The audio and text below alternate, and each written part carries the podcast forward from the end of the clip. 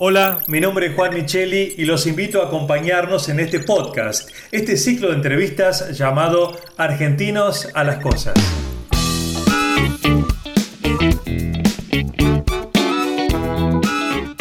Argentinos a las Cosas es un espacio de reflexión para pensar los desafíos que enfrentamos como sociedad y así poder construir un país sustentable para todos en este siglo XXI.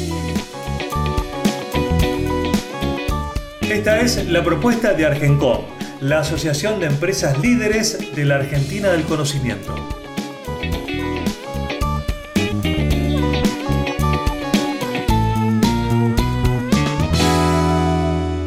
Hola a todos, bienvenidos. Esto es Argentinos a las Cosas, nuestro espacio de reflexión para pensar aquellos desafíos que enfrentamos en este siglo XXI. Es una propuesta de Argencom la Asociación de Empresas Líderes de la Argentina del Conocimiento. Y como siempre, está con nosotros Luis Galeazzi, director ejecutivo de Argencom. Hola Luis, ¿cómo estás?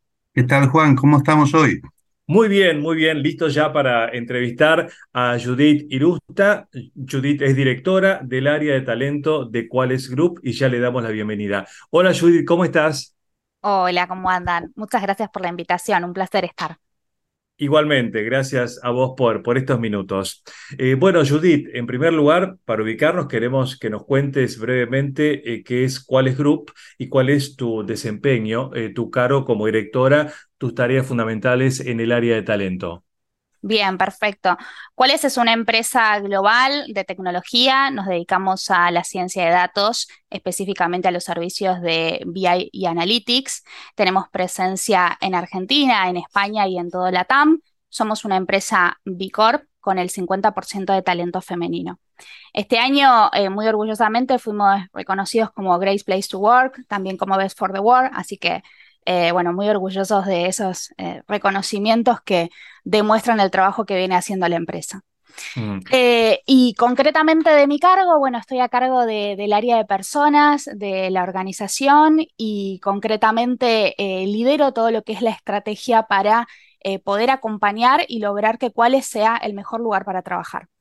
Ajá. Y dijiste que fueron reconocidos como la mejor empresa para trabajar. ¿Nos podés nombrar algunas características eh, para que hayan sido, digamos, reconocidos de esa manera? ¿Qué, ¿Por qué es el mejor lugar para trabajar? qué beneficios tienen? ¿Es el espacio? ¿Es el lugar de trabajo? Eh, ¿El escritorio de cada uno?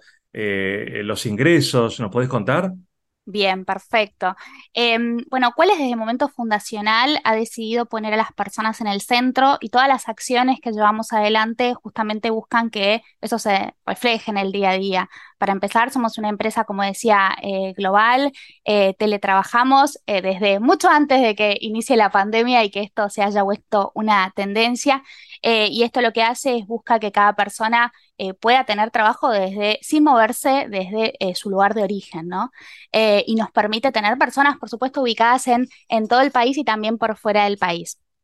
Después, por el otro lado, eh, bueno, justamente lo que hoy nos convoca, em, estamos transitando un beneficio muy innovador eh, que tiene que ver con la reducción de la jornada, que es un cambio de paradigma, pasar de una jornada de 40 horas a 32 horas, lo cual consideramos que es un beneficio enorme y que verdaderamente impacta en la calidad de vida de las personas. Mm. O sea, con respecto al lugar de trabajo, eh, cada cual todos trabajan en su casa. ¿Es todo homeworking? Sí, todos trabajan desde su casa.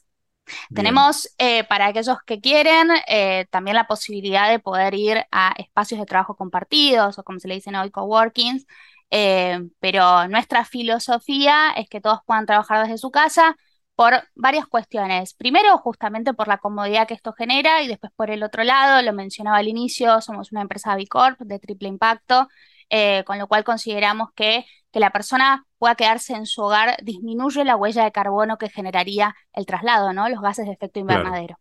Claro. Y con respecto a las horas, que realmente es innovador y que mucha gente querría trabajar justamente cuatro días a la semana y no cinco. La pregunta es, si yo trabajo en una empresa parecida a la de ustedes, ¿no? Si yo trabajo cinco días en una empresa parecida a la de ustedes, o trabajo cuatro en la empresa de ustedes, ¿gano lo mismo? O por trabajar cuatro días gano un día menos, digamos, de mi salario? Bueno, es una muy buena pregunta. Em, hoy en día esta medida se está implementando a nivel global. Hemos escuchado muchas notas eh, de Europa que se está implementando eh, justamente la reducción de la jornada y en algunas empresas se decide optar por hacer una reducción del salario.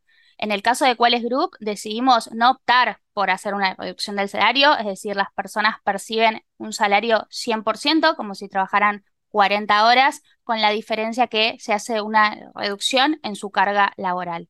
El modelo es 100, 80, 100. ¿Qué significa esto? 100% del salario, 80% del tiempo trabajado, en lo que nosotros lo conocemos, ¿no? La jornada habitual, y 100% de productividad. Es decir, que se busca alcanzar los objetivos y verdaderamente se trabaja por los objetivos propuestos por la empresa. Mm. Y esas horas, Judith, uno las puede eh, distribuir como quiere, o por ejemplo decir, bueno, un día directamente a la semana no trabajo, o puedo bajar mis horas todos los días de la semana. Bien, em, en realidad por supuesto que va a depender de, de, la organización y su modelo de negocio. En nuestro caso, hoy en día estamos, establecimos un día eh, pero sí de cara al año que viene tenemos eh, ya planes para poder hacer que convivan distintos modelos, ¿no? Eh, porque la idea justamente es que la jornada sea de 32 horas y también que acompañe el modelo de negocio de la organización, porque sin negocio no hay ningún beneficio que persista en el tiempo, eso también es súper importante mirarlo. con lo cual, la medida busca disminuir la carga de trabajo para que la persona tenga más tiempo de vida. Y en ese escenario, bueno, la empresa tiene que buscar cuál es la modalidad que mejor se adapta para su modelo de negocio. Es muy interesante, Judith, porque eh, la retención del talento es la clave de las empresas del conocimiento y ustedes están experimentando con, este formato para justamente hacer una, propuesta para una vida más, ordenada, más, más amigable para todos los trabajadores pero me interesa eh, destacar este punto, es decir, ustedes dicen, esto no tiene que afectar la productividad. Eh, esto quiere decir que ustedes ven que hay una posibilidad, digamos así, una posibilidad técnica de optimizar el tiempo de trabajo para generar la misma productividad en menos tiempo. ¿Puedes explicar un poquito más este punto? Bien, em, primero voy un poquito más atrás. A nosotros en cuáles nos gusta hablar de fidelizar, más allá de que en mercado se habla de retener, nos gusta hablar de fidelizar, hace bastante más sentido con nuestra cultura, que las personas elijan a la organización porque entienden y comparten los valores, ¿sí? Eh, en ese escenario, cuando decidimos tomar la medida, eh, bueno, justamente fue en eso, pensando ¿qué vamos a hacer para que nuestras personas se sientan más conformes? Y por supuesto que eh, esto conlleva, concretamente respondiendo a la pregunta, conlleva un cambio organizacional porque hay que optimizar tareas para poder lograr hacer lo mismo en menor carga de tiempo. Pero la buena noticia es que la empresa o, los cargos directivos no tienen que tomar todas las decisiones. Eh, la buena noticia es que al decidir avanzar con esta medida, eh, lo más importante es comprometer a toda la organización para que tenga éxito. Y, lo excelente es que las personas se comprometen, hacen propio este beneficio y proponen ideas a la empresa para que por supuesto esto perdure en el tiempo.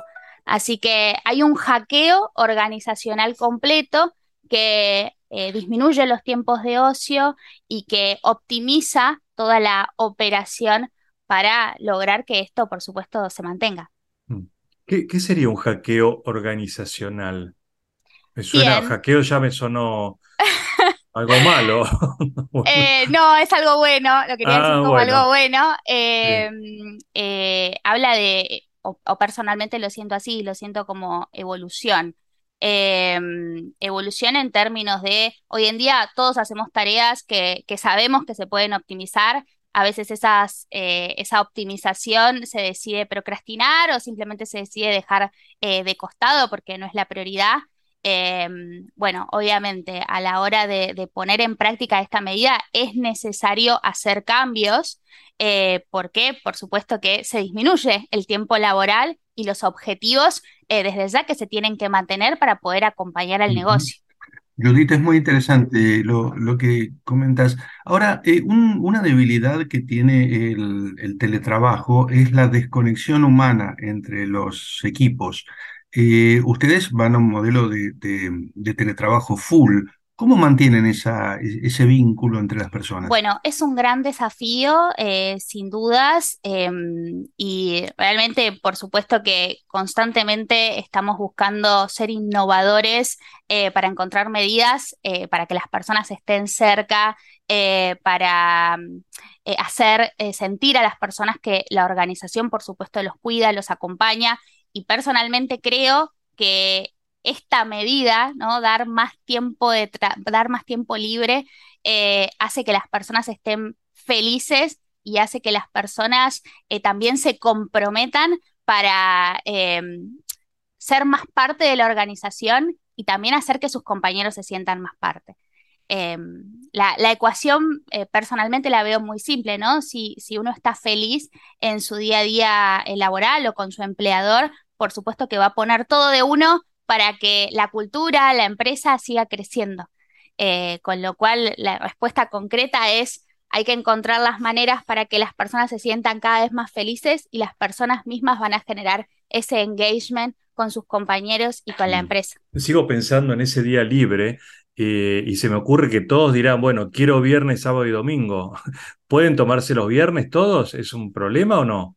Bueno, hoy en día estamos en ese modelo, estamos en el modelo eh, de todos tomarnos el viernes, eh, pero de cara al futuro, como bien mencionaba al inicio, va a haber diversos modelos que convivan. De hecho, somos una empresa de servicios Em, y más allá de que somos una empresa global y tenemos personas en, distintos puntos de, del mundo, por decirlo eh, así, eh, bueno, es importante que convivan distintos modelos.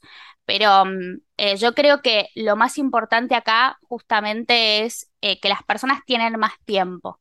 Y o sea, la disminución de la carga de trabajo hace que esa mamá pueda ir a buscar a sus hijos al colegio sin problema, que pueda Em, pasar con ellos la tarde a hacer los deberes, eh, que ese estudiante se pueda juntar en la semana a estudiar y le quede el fin de semana libre. Eh, que em, ya no se procrastine eh, hacer actividad física, digo, te permite más tiempo para hacer aquello que a vos te llena.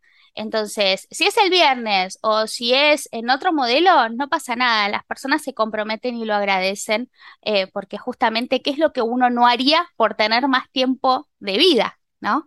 Eh, así que eso es justamente lo que persigue este cambio de paradigma y desde mi perspectiva una revolución en la forma de trabajar. Ahora, Judith, vos recordarás que después de la pandemia eh, mucha gente al trabajar en, sus casas eh, tuvo cierta resistencia a volver a los lugares de trabajo eh, y algunas empresas tuvieron incluso que advertir que incluso podían perder el trabajo si no volvían. fue un momento complejo porque veníamos de acostumbrarnos a estar mucho en casa. Y un argumento que dan las empresas es que estando todos juntos en el mismo lugar hay o más creatividad o más compromiso, eh, surgen mejores ideas que estando cada cual en su casa. ¿Eso cómo lo evaluaron? ¿Cómo les resulta? Em, bueno, quiero decir que personalmente eh, adhiero que verse en persona suma muchísimo eh, y genera otras cosas que estando digital, bueno, no pasan. Pero también teletrabajando pasan otras cosas. Eh, con lo cual todo tiene su pro y su contra, ¿no? Em, en nuestro, desde nuestra perspectiva, como siempre fuimos digitales, o sea, nacimos 100% digitales, em, tenemos un fuerte desafío en generar acciones para que las personas se sientan eh, cerca, para que las personas eh, sientan que tienen voz em, y constantemente trabajamos y, y, ponemos el problema en el centro de la mesa o sea, compartimos la problemática con los colaboradores. Nosotros tenemos esta problemática, equipo, ¿cómo podemos resolverla? Y escuchamos la voz de las personas, ¿qué tienen para decirnos? ¿Qué proponen? ¿Con qué se sentirían cómodos? ¿Qué se sentirían cómodos que haga la organización? Y ese es nuestro modo de, operar para lograr que nuestra cultura sea cada vez más fuerte y para lograr llevar adelante acciones que las personas verdaderamente eh, quieran, ¿sí? No, no, no las, no las proponemos simplemente desde el lado de las áreas de personas o desde los equipos directivos, sino que eh, escuchamos a nuestro equipo para darles lo que verdaderamente necesitan. Judith, dos, dos dudas me surgen escuchándote, porque la verdad que la, propuesta es sumamente atractiva. Eh, primero, Eh, me parece, y lo digo totalmente como, como primera, primer pensamiento, que esto debe funcionar bien en- entre gente que ya se conoce, que tiene los vínculos ya establecidos. ¿Qué pasa con la inducción de chicos nuevos, de jóvenes que se incorporan al trabajo? Es decir, ¿cómo, es el proceso de inducción bajo este modelo? Y la segunda pregunta que te haría a continuación sería, ¿vos ves que este modelo es escalable? Si ustedes fueran 10 veces el tamaño del que son hoy, ¿Les parece que es un modelo que resiste la, dispersión por, el, número de personas? Bien, perfecto. Eh, bueno, primero mencionarte que en nuestro caso eh, este año crecimos un 60%, con lo cual eh, la realidad es que hay muchos que no se conocen. Bueno, ahora tuvimos la fiesta de fin de año y, con muchos nos, conocimos en persona, pero en general, bueno, todo el que se suma a cuáles no se conoce eh, de manera eh, presencial y la inducción es 100% digital eh, es parte de la cultura, ¿no? O sea, hoy tenemos nuestros procesos optimizados y planteados de manera tal de que la persona se sienta cómoda en ese proceso y pueda ir haciendo la inducción de la manera más óptima posible. Y algo que nos gusta mencionar es que estamos en beta constante, ¿no? Continuamente estamos adaptando eh, todos nuestros procesos y, esto de recibir feedback de las personas de cómo se sintieron, qué mejorarían, es lo que verdaderamente nos da el plus eh, para lograr que sea un éxito. Y después por el otro lado, eh, si esto funciona de cara al crecimiento, bueno, te lo voy a decir cuando seamos 10 veces más grandes, pero eh, sí las experiencias de empresas de Europa que ya lo tienen implementado, eh, ya sea empresas del mismo tamaño como empresas muchísimo más grandes, en todas funciona. ¿Sí? Eh, creo que acá no tiene que ver con el tamaño de la organización, sino tiene que ver con la convicción de la empresa y la cultura, qué es lo que persigue, cuáles son los valores eh, que tiene. Eh, o sea, esta medida se tiene que tomar principalmente porque se pone en el centro a las personas.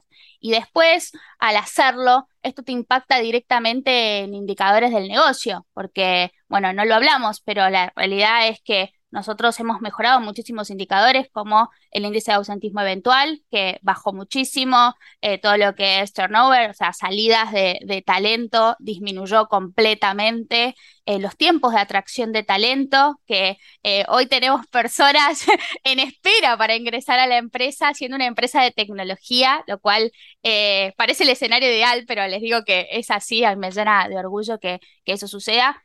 Em, la productividad que se mantuvo, ¿sí? Y de hecho prevemos que los números eh, sigan mejorando.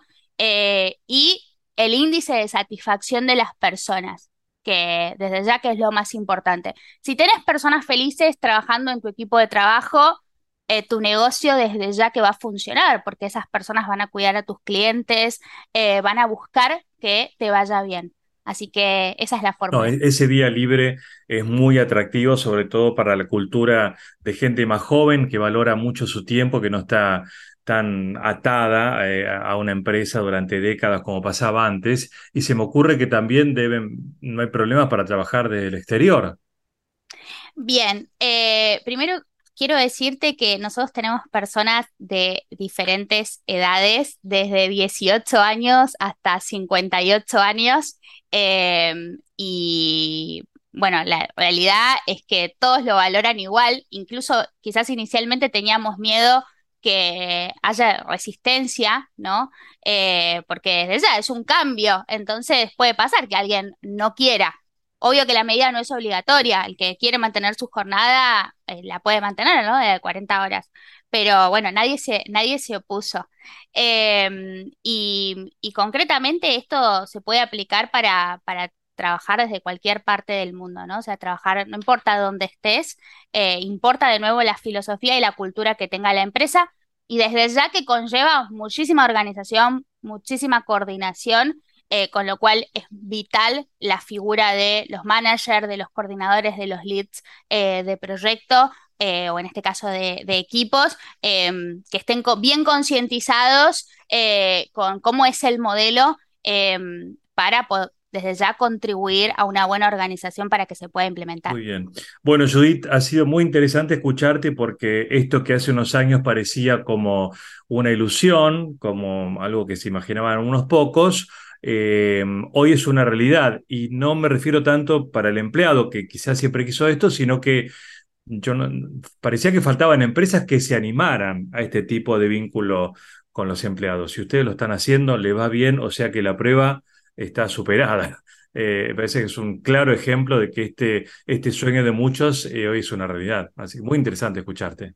Eh, sí, totalmente. la prueba ha sido un éxito y, mm, y, realmente también quiero decir que es normal tener miedo a decir, bueno, esto no es para mí, esto no es para mi modelo de negocio. nosotros también pasamos por eso eh, cuando empezamos a, analizar la idea, dijimos, no, bueno, hubo varios momentos, dijimos, no, esto no es para nosotros, y había algo más que, estaba ahí latente y decía, bueno, pero ¿por qué no es para nosotros? Em, y desde ya que están las pruebas, ¿no? No solamente en Argentina, en las empresas que nos estamos animando, sino también en el mundo. Cada vez escuchamos más que esto es lo más común y desde mi visión creo que dentro de unos años eh, la gran mayoría de las empresas lo va a tener implementado. Así que ojalá que así sea. Muy bien, ojalá. Bueno, muchas gracias nuevamente, Judith, por tu tiempo, eh, por contar esta experiencia. Y bueno, Luis, este, sumamos eh, la entrevista a Judith a esta larga serie de entrevistas en donde cada vez encontramos nuevas propuestas del mundo empresarial. Sí, sí, cada día se aprende algo nuevo, esto está cambiando todos los días. Y yo destaco una cosa que comentó varias veces Judith, que es que esta medida se da en el marco de una cultura y, qué importante es crear eh, cultura, ¿no? valores compartidos con los colaboradores. Así que me parece una, excelente experiencia y desde ya que me parece que varias empresas van a tener que aprender algunas de las cosas que cuales se está haciendo. Así que felicitaciones. Muy bien. Muchas gracias. Muy bien. Gracias Judith gracias Luis. Nos encontramos en la próxima y por supuesto muchas gracias a ustedes por habernos acompañado. Chao.